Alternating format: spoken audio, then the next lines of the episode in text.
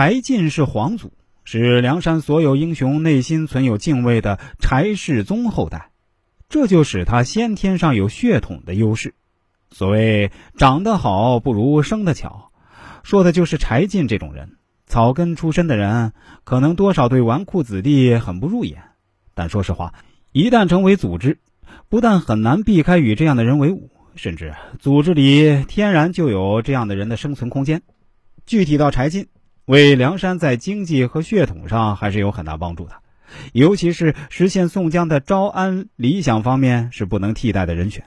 此外，柴进又助过宋江、林冲、武松等人，排在第十位，说得过去。有个细节可能显示柴进的特殊和特别。柴进加入梁山后，有项特殊的待遇，这是其他任何加入梁山的英雄人物所没有的。晁盖叫请柴大官人就山顶宋公明歇处另建一所房子，与柴进并家眷安歇。新房在宋江住处旁边，这个特殊待遇端地是太特殊了。如果不信啊。可以在第五十六回中，金枪将徐宁上山后给的住房，随即拔定房屋与徐宁安顿老小。徐宁被骗上梁山，是为了训练钩镰枪，以破呼延灼的铁拐连环马。当时是高俅征伐梁山，梁山英雄面对呼延灼的铁拐连环马毫无办法。千钧一发之际啊，徐宁的钩镰枪可谓是梁山的急难救星。但即便如此。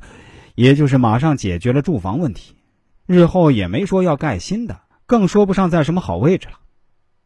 朱仝救过两代天王，又有关云长般的长相，朱仝加入梁山，可算是提升了梁山的义气一面，排在第十二位也说得过去。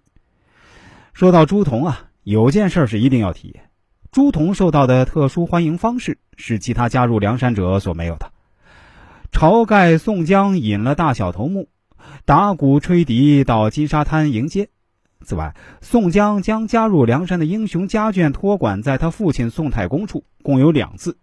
一次是为矮脚虎王英选的楚妻扈三娘，被林冲俘虏后送到梁山后，认了宋太公为义女，并暂住宋太公处。另外一次啊，就是朱仝未上梁山前，吴用先用计策骗到朱夫人。也是临时住到宋太公处。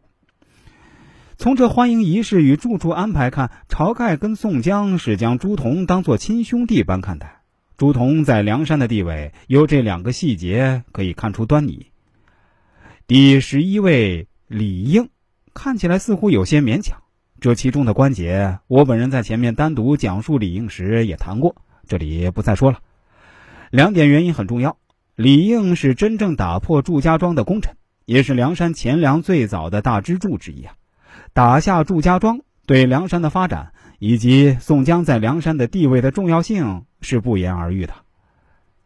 如果大家想要了解更多这方面的内容，其实也是可以的。您只需要关注一下我的微信公众号“国学文化大叔”就可以了。下面我再说一遍啊，我的微信公众号是“国学文化大叔”。公众号的头像是一个蓝色的太极头像，大家千万不要加错了呀。